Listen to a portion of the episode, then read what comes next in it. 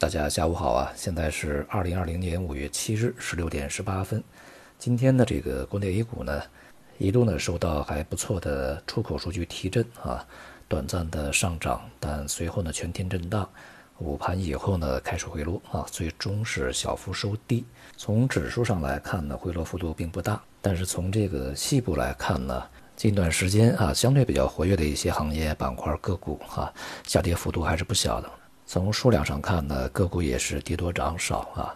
今天上午呢公布的四月份啊这个贸易数据啊，出口数据是意外上升的啊，公布数据是同比上升百分之三点五，而这个市场预期啊，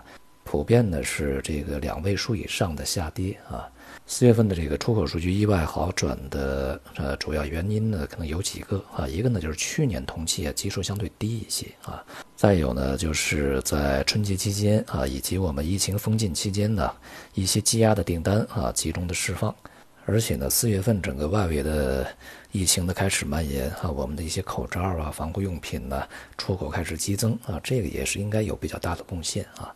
接下来的数据由于外需仍然是非常疲软的啊。那么预计呢，整个的这个出口数据强劲的数字呢难以维持，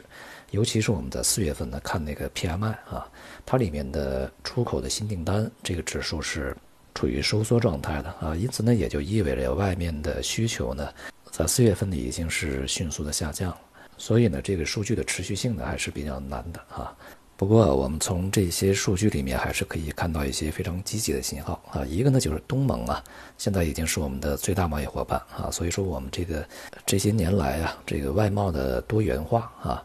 目前看来呢，这个取得成效还是比较明显啊。也就是我们不再对某一个或者某两个经济体呢过分的依赖，在这个外贸层面啊。那么另外一个呢，也可能是在四月份呢，由于外围整个疫情蔓延，导致很多的工厂企业。关停啊，所以说就没有了这个产能，他们这些产能呢被中国来替代了。这种状况呢，应该说在一段时间之内啊，这个还是对中国经济有利的。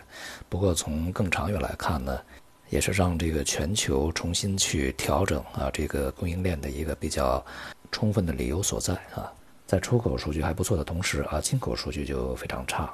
那么同比呢下降了百分之十四点二，这个是四年半以来吧啊最大的一个跌幅。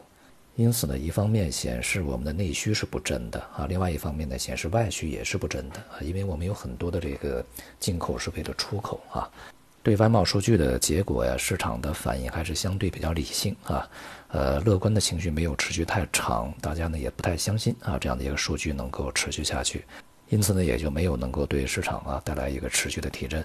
我们说呢，昨天的这种这个逆势大涨啊，它本身有一些刻意的成分在里面啊，所以说今天的这种非常窄幅的波动、弱势整理，然后下跌呢，也就在情理之中，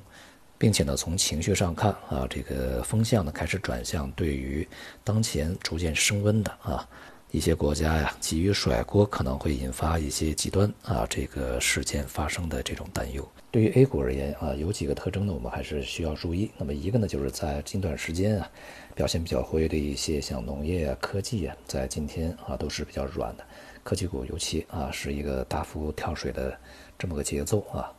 这也就随时预示着这样一些板块啊，它的反弹呢随时可能会终止。另外呢，就是大金融啊，在这一段时间始终是比较低迷啊。像这样的一些市场核心表现不佳，那么对于整个的盘面啊，它的影响是比较巨大的。而与此同时呢，仍然啊是我们之前呢所强调的一些逆周期板块啊，在这段时间一直是比较有韧性啊。这也就充分显示出整个经济啊，它是处在一个周期性的低迷状态啊，它并不是一个短暂的疫情影响。今天亚洲股市呢也是普遍的下跌，而近一段时间这个外围的欧美股市啊也都是走软，所以说外围的整个市场压力呢，对于 A 股而言是显而易见的，它一个牵制啊。债市方面啊，在近两个交易日，无论是长端还是短端的收益率呢，都出现了一些反弹啊，而且呢，在市场层面呢，已经积聚了比较大的一些获利的头寸啊，所以说也有这个呃获利了结止盈的需求啊。再加上未来呢一段时间债券的供给呢可能会比较大，因此对于整个的这个债市而言呢，调整可能已经展开啊。这也就是我们在之前所说的债市可能还有一个尾端的上冲，然后随即进入调整。那么现在看来呢，调整可能已经实质的开始了。大宗商品市场啊，延续了这一段时间的这个走势分化的格局啊，整体来看呢是一个宽幅震荡。中期的趋势呢还是偏弱啊，而且呢，像能化在今天呢也是随着原油价格的回落啊，开始这个走低。那么原油价格呢，在这段时间呢，一方面啊减产实质展开呢，会使它的价格变得稳定。那么另外一方面呢，呃需求的疲软啊，其实在其他的一些这个工艺品上面也是一样的。也会限制它的涨幅。那么，商品市场在一段时间里面可能会处于一个比较无趣的状态。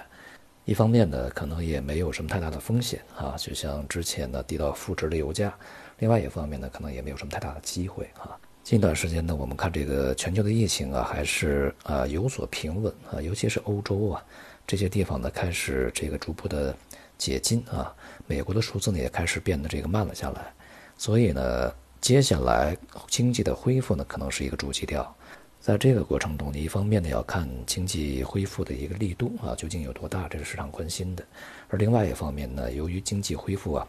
一定不会一帆风顺，在这里面呢会有很多的麻烦啊，尤其呢是在这个美国啊，在下半年呢将会进入它的大选的高潮期啊，在这个过程中啊。呃，可能呢会有一些我们不愿意看到的事情出现啊，那么这些事情呢都会对整个的全世界呢出现扰动啊，当然也会辐射到金融市场里边来，因此呢，整个的风险市场的大基调目前看来呢还是难以改观的啊。好，今天就到这里，谢谢大家。